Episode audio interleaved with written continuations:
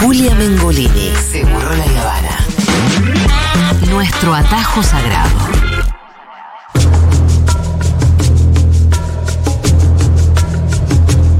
¿Cómo entraron? ¿Cómo pudieron ir a robar una casa? Porque vamos a hablar de la banda de ladrones más importante del país. Fal, pistolas, una ametralladora. No eran revólver, no eran ninguna cosita, eran cosas grandes. Los asaltantes más famosos del país. Se los acusó de 50 robos millonarios. Este enfrentamiento hay, hay este, siete delincuentes. como los señores Valor, como el señor Nielsen, como el señor eh, Sosa Aguirre. El hombre que es sinónimo de ladrón en la Argentina. Del ladrón ese. emblemático, podemos decir, sobre todo de la, de la década del 90. A ver, 18 blindados, Blindados, de bancos, de grandes golpes, de grandes bandas, de la super banda. 23 bancos, 33 años preso, cumplió su condena, hizo lo que tenía que hacer. Pero la historia de Valor es mucho más amplia. Es el ladrón con códigos. La policía lo bautizó como la superbanda Altos Comando. Superbanda que coexistía con la policía más corrupta que tuvo nuestro país, la maldita policía. Vos en realidad seguramente la conocés como la superbanda del Gordo Valor.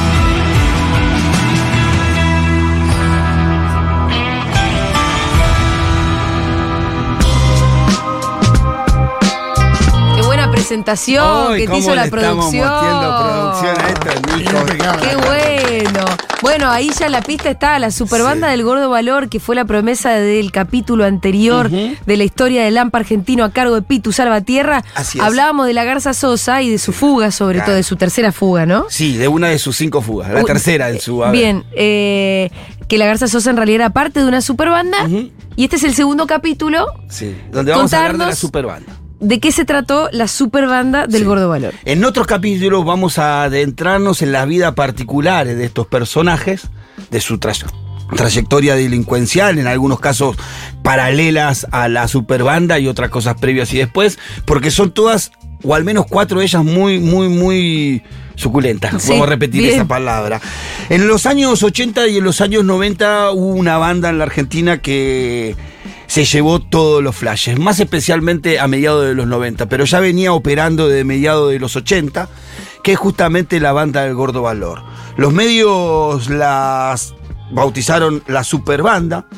eh, en Argentina se los acusó de más de 50 robos millonarios, entre los cuales se encuentran 24, blind- eh, 24 bancos y 19 blindados, camiones blindados. Es una barbaridad. Sí, Qué la- chabones. Mucha producción, ¿no? Porque, No, claro, porque Sí. todo implica. La particularidad de esta, de esta banda y que le dejaba como mucho. eh, Era muy fácil identificarla, que eran los mismos grupos, por la capacidad operativa de esta banda que tenía, la articulación, la capacidad operativa de cómo se manejaban y el armamento tan poderoso que tenían para la época.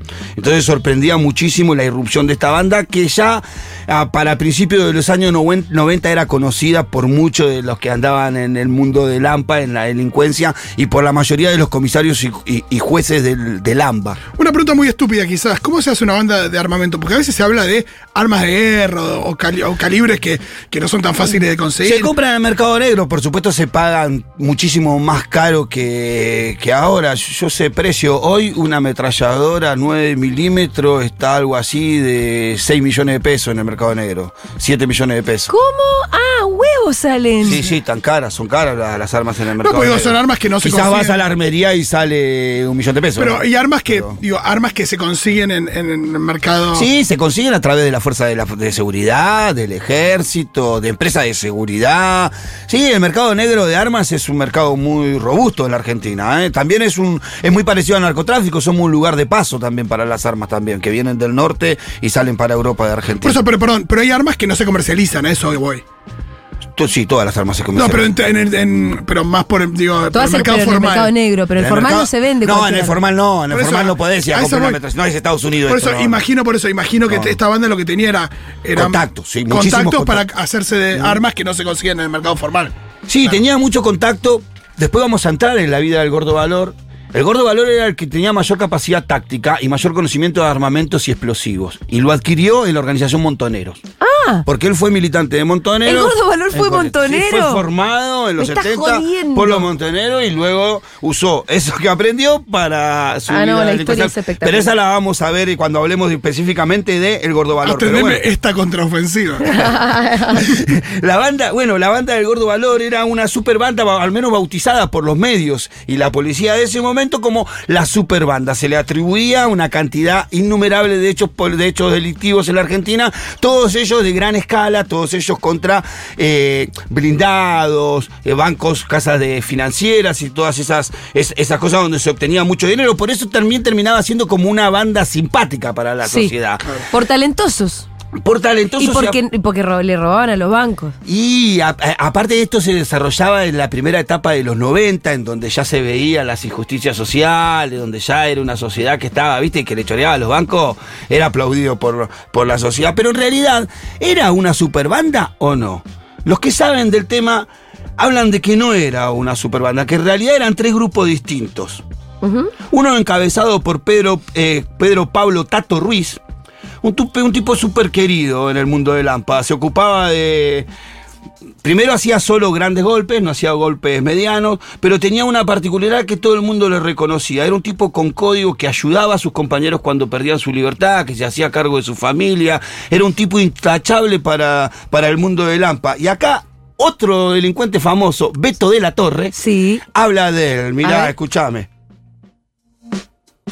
Tato era un muchacho respetado en el ambiente, tenía mucho carácter y cómo andaba la banda, organizaba, traía a la gente para trabajar, como era archiconocido también por las cosas que hacía y por el empeño que ponía, en los robos y en los hechos, este, también era buscado para, para darles laburos.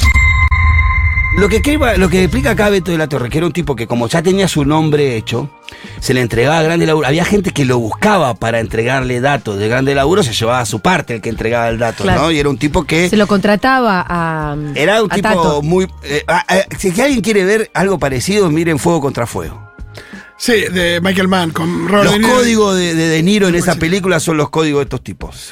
Eh, me gusta toda la parte de preproducción del reclutamiento. Me hace pensar en las películas esas como Sí, total. Armageddon, donde de repente van a buscar a cada uno. O Ocean's Eleven. O, o la gran estafa, ¿no? Que, que cada uno tiene. Funciona así, Pitu, donde que cada, cada uno tiene una. algo que hacer, ¿no? algo que hacer y un concreto. expertise En, concreto. en que en estas bandas de este tipo sí. En la delincuencia común son, eh, es más eh, rudimentaria, cual el que se roba un supermercado. ¿Se entiende? Tienen roles igual destinados, hay quien maneja, quien baja, quien hace cada cosa, pero son más al voleo al tuntún. Estamos hablando de una banda que no daba golpes que no sean planeados, en donde tenían datos, en donde estaba todo pre, pre- pre- eh, preestablecido el rol de cada uno de ellos. En, donde, en esta banda sí todos tenían un rol y, un, y algo que Y cumplir. cuando decís, hablas de que eran célebres, digo, ya se los conocía con nombre y apellido, digo, Sí, porque. ya en el mundo del AMPA hasta mediados de los 90 se lo conocía. Todo, nosotros Pero conocíamos que no. había una banda, no en los medios. En los medios, ahora vamos a llegar como, como llegan a, a- a- a las primeras planas de los diarios. Bueno, eh, Tato Ruiz, Tato Ruiz eh, muere de muy joven, treinta y pico de años tenía Ay, no Tato Ruiz.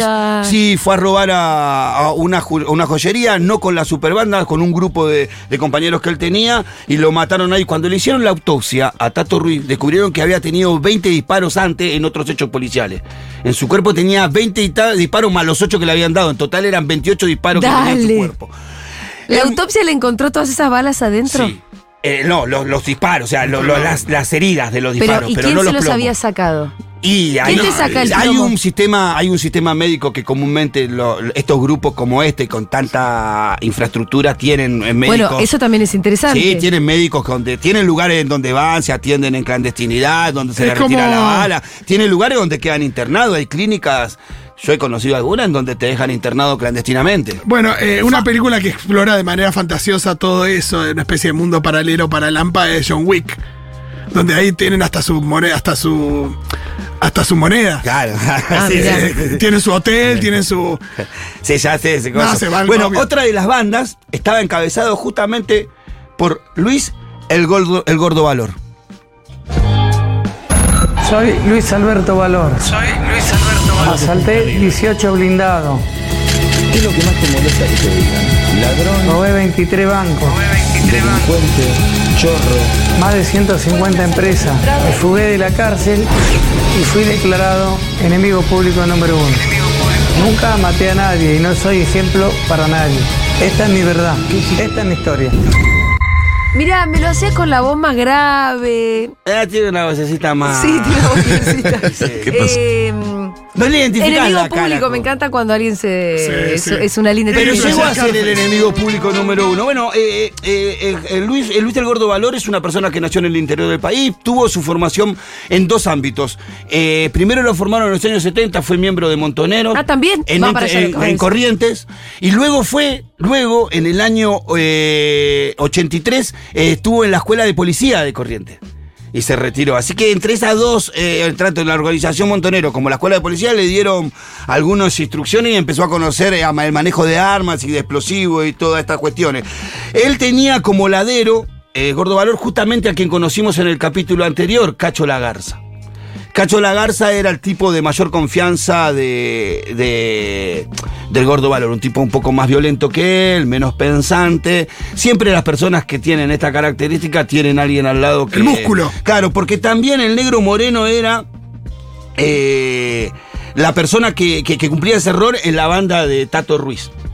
Y después estaba la banda de Kiko, que era otra banda, otro grupo. Estas eran tres bandas que en ocasiones trabajaban juntos, más la, gar- la banda del Gordo Valor y la banda del Gordo de Kiko, no tanto la banda de Tato Ruiz mientras Tato Ruiz vivía. Cuando a Tato Ruiz lo matan en este hecho que yo estoy diciendo, la banda queda un poco desestructurada y ahí es cuando se fusiona con la banda del Gordo Ah, Valor. Me encanta porque es como. Es un poco como. La política. No, y, no, y también terminó sumo, bueno, las pelotas divididas. Claro, claro. Hay algo de eso también. Eh, el Gordo Valor es el tipo más conocido y más famoso de esta banda y tiene algunas explicaciones, porque en ese momento quien estaba a cargo de la policía bonaerense o uno de los hombres fuertes de la policía bonaerense, Mario Chorizo Rodríguez, Ajá. hay que llamarse siendo policía Sí. Chorizo, ¿no? De sobrenombre. ¿Un Mario comisario? Chorizo Rodríguez, un comisario general de la, de, de la bonaerense, más el ministro Luis Manzano, ministro del Interior en ese momento, habían elegido como contracara al Gordo Valor. Esta era una banda que había dado golpes. En los 80 y en los principios de los 90 había robado lugares como la Mercedes-Benz, había robado el camión blindado de páginas amarillas, había robado la empresa, una, una empresa petrolera, y entre otras cosas había robado como 15 o 20 blindados entre el año 85 hasta el año 92-93. Pero no era conocida públicamente si era perseguida por la justicia, si era perseguida por la policía. Eh, y en un momento de, de todo esto caen presos los, los integrantes de la, de la banda del Gordo Valor en distintos lugares perseguidos por la justicia, inclusive algunos en distintos otros robos, como uno de ellos es Tractorcito Cabrera, Ajá. que acá se presenta Tractorcito Cabrera. Nunca maté a nadie. ¿Cuántos años quieren que esté preso? Gritó y se esfumó hacia la clandestinidad. Me dieron 25 años, pero si aplicaran las leyes como corresponde, mi condena ya estaría cumplida. Simplemente hice lo que no hizo el juez. Firmé mi libertad, dijo, y se fugó otra vez. Cuidamos mucho, mucho, mucho, cuidamos nuestro estado físico, cuidamos mucho nuestra casa, nuestro jardín, pero no cuidamos la parte interna. Eso. Es un espiritual. Eh, en los dos, es, tanto el Gordo Valor como no sé si también Tato y este, se preocupan en aclarar que nunca mataron a nadie. No, y que nunca robaron a una señora, a un vecino. Mm. Siempre fueron golpes. Ellos a- a- aclaran eso porque creo, creo que era el valor que tenía con la sociedad en ese momento. Cada uno de estos personajes fue cayendo preso en distintos lugares. Cuando salta la fama a la banda del Gordo Valor y tanto la policía como los medios lo bautizan como la superbanda, cuando el Gordo Valor se fuga de Devoto. En el año 1994 el Gordo Valor eh, se fuga de Devoto con, cinco, con otros cinco miembros. ¿Ese relato que hiciste la otra vez, no? Sí, Ah, están sí. las imágenes en donde él se lo ve, si la buscan en, en las redes la van a encontrar, al gordo valor descolgándose del muro de voto firmado por un vecino. Esas imágenes estuvieron 24 por 7 durante mucho tiempo. Entonces empezaron a como a identificarlos a estos tipos y ya los medios empezaron a hablar por primera vez de la banda del Gordo Claro. Valor y todo su, su prontuario, todas las cosas que habían hecho, ¿por qué? Porque necesitaban ubicarlo, porque estaban prófugos. Paralelamente a los tres días que se escapa, se escapa Valor, se escapa Tratorcito Cabrera. ¿Sabés de dónde se, se escapa Tratorcito Cabrera? ¿De Del dónde? departamento de policía. De por la puerta, con dos sospechosos, de dos paraguayos sospechosos de haber matado al vicepresidente de Paraguay.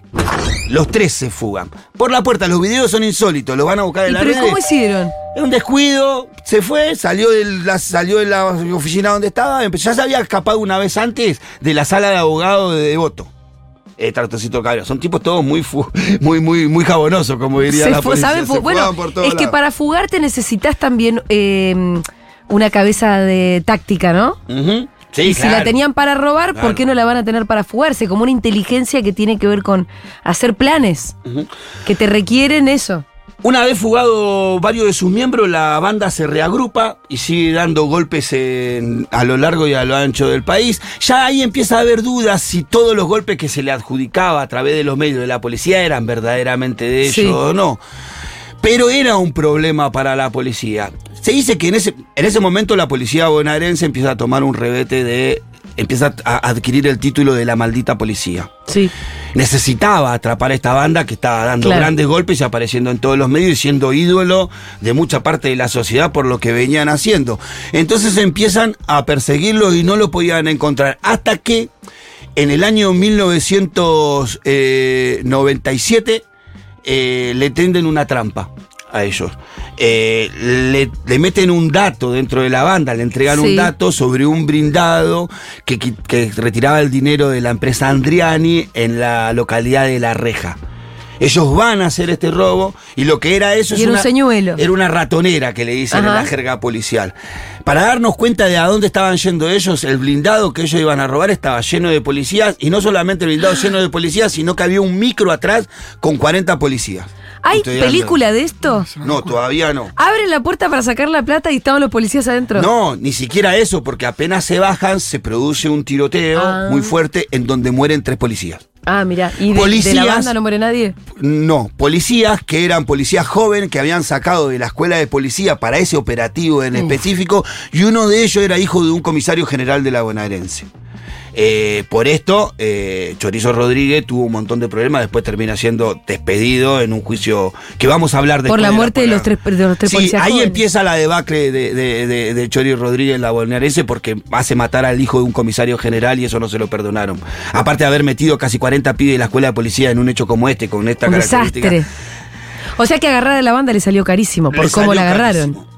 La banda después de este hecho empezó a ser perseguida más ferozmente, ya, había teni- ya tenía sobre sus espaldas sangre, ya, ya había muertos en eso, la sociedad empieza ya a no darse, darle el apoyo que tenía durante otros años y la policía empieza eh, a, a- desencadenar sobre la superbanda una persecución sangrienta y feroz. Logra ya para el año 1997, fines del año 97 y 98, capturar a todos los que habían sido nombrados como miembros de la banda del Gordo Valor. Más de 30 personas. En el año 99, esta banda celebra el último juicio oral, que es justamente sobre la causa del blindado de la reja en donde murieron dos policías. Es un juicio clave este, porque en este juicio es en donde se devela la verdad sobre la superbanda. Sí. Es la primera vez donde un periodismo, un periodista le puede hacer una nota a todos juntos Claro. y ellos pueden contar su verdad.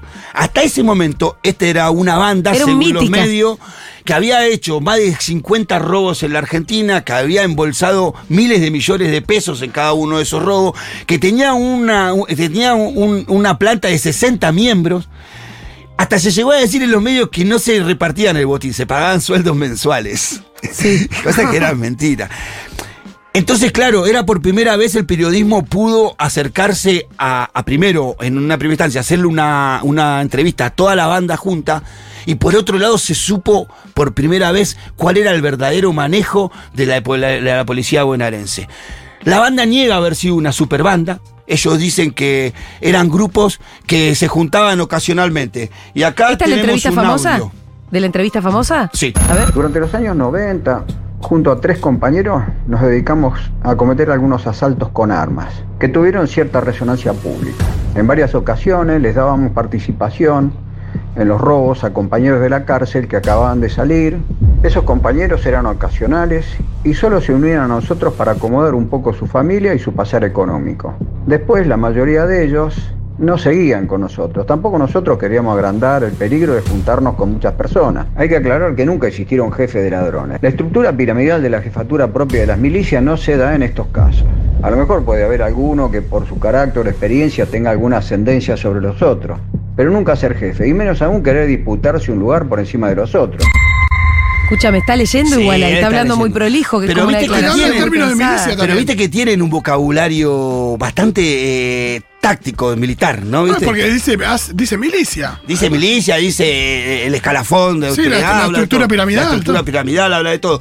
Bueno, ellos dicen que nunca fueron una superbanda, que por el contrario eran tres grupos que ocasionalmente se juntaban y que la mayoría de los golpes en esta entrevista, en esta famosa- y la mayoría de los golpes que ellos dieron eh, son por datos que le había entregado la propia policía. E inclusive dice que ellos solamente se pudieron hacer de la mitad de los botines que robaron, porque la otra mitad la policía le entregaba el dato y después los aprisionaba, los torturaba y le sacaba la plata. Entonces la plata terminaba en manos de la policía, la maldita Apa. policía. O sea Es- que la- funcionaron con la policía, siempre. siempre funcionaron con la policía, en, en- en muchos de los casos funcionaron con la policía, en los casos en donde la policía no le entregaba los datos, sabía que habían dado un golpe y lo mexicañaban, así se dice en el mundo de la de Lampa cuando alguien le roba lo robado a otro, es una mexicañada. Sí. Eh, esta banda, como digo, puso en evidencia lo que vamos a ver en el próximo capítulo, Ajá. la existencia de la maldita policía. No se puede entender la existencia de una superbanda si no entendemos la existencia de la maldita policía, el prestigio de la policía en ese momento y cómo necesitaba crear una superbanda para dar la apariencia de una superpolicía. Sí. Así terminó la banda del Gordo Valor. En otro capítulo vamos a ahondar en cada una de las vidas, porque muchos de ellos han tenido hasta cinco fugas, como Cacho Lagarza, de la cual vimos uno. El Gordo Valor se fugó tres veces de distintos penales, dos de un penal y uno en la comisaría. Eh, Tratoncito Cabrera tiene cinco fugas en su Me haber. encanta, tiene listado cuat- con el- con el ranking. Tiene cuatro, tiene cuatro en el país y una en, eh, en Venezuela, que se escapó de, de un penal de Venezuela. Vamos a entrar en la vida de cada uno de estos, vamos a ver que es una vida adrenalínica, que es una vida que no intento con esto hacer apología del delito, ni mucho menos, sino contar que existió en la Argentina, que no solamente pasaba en las películas, una banda que verdaderamente tenía la capacidad táctica para dar golpes estratégicos en la Argentina, que se hizo de 50 botines, después sabremos a dónde fueron a parar, si en manos de la policía o no, pero que a pesar de lo que dicen todos, sigue siendo un mito porque ellos fueron condenados solamente por cinco causas. Por cuatro blindados y el robo de una empresa. No se le pudo probar ninguno de los otros 45 hechos que se le adjudicaba a la banda del Gordo Valor. Eh, el único que sigue preso de ellos es el Negro Moreno, que está pagando el homicidio de un chico de boliviano, Quispe, que murió en San Martín. El resto de ellos está en libertad. Que lo Cacho- mató en ocasión de un. de un robo, secuestro, ah. de un secuestro porque era hijo de un pseudo narcotraficante y entonces Ajá. en un secuestro terminó matando al pibe. Él sigue preso, Lo- Qué el resto está en libertad. Eh, Cacho Lagarza es eh, custodio en un, en un gremio de la carne en Mar del Plata. El Gordo Valor recuperó su libertad hace varios años y creo que tiene una empresa de distribución de pan. Eh, Kiko, Kiko murió hace tres años, trabajaba de remisero. Eh, y después vamos a ver cómo termina la vida de cada uno de ellos. Sí, pero y el fruto, el fruto de los de los atracos, digo, lo que Sí, en este se, caso se- no. se evaporó, quedó. Nunca, pues, nunca ninguna de las causas habló de la recuperación de ningún, de ningún bien que hayan robado estas personas. Pero fueron la banda. Mirá, yo andaba en ese mundo. Para nosotros, la banda del Gordo Valor era como nuestros próceres. Sí, la realidad. Yo andaba en ese mundo de Lampa. Todos queríamos ser como la banda del Gordo Valor, todos queríamos hacer esa cantidad de, eh, de hechos, esa clase de hechos. La verdad que fue una banda que se llevó todos los primeros planos de los diarios durante casi seis años en la Pero que no deja de ser un mito, porque nunca se pudo probar si verdaderamente la banda del Gordo Valor robó todo lo que dijeron que robó. Claro. Excelente capítulo. Eh, la historia de Lampa Argentina por el Pitu Salvatierra y hasta el próximo capítulo.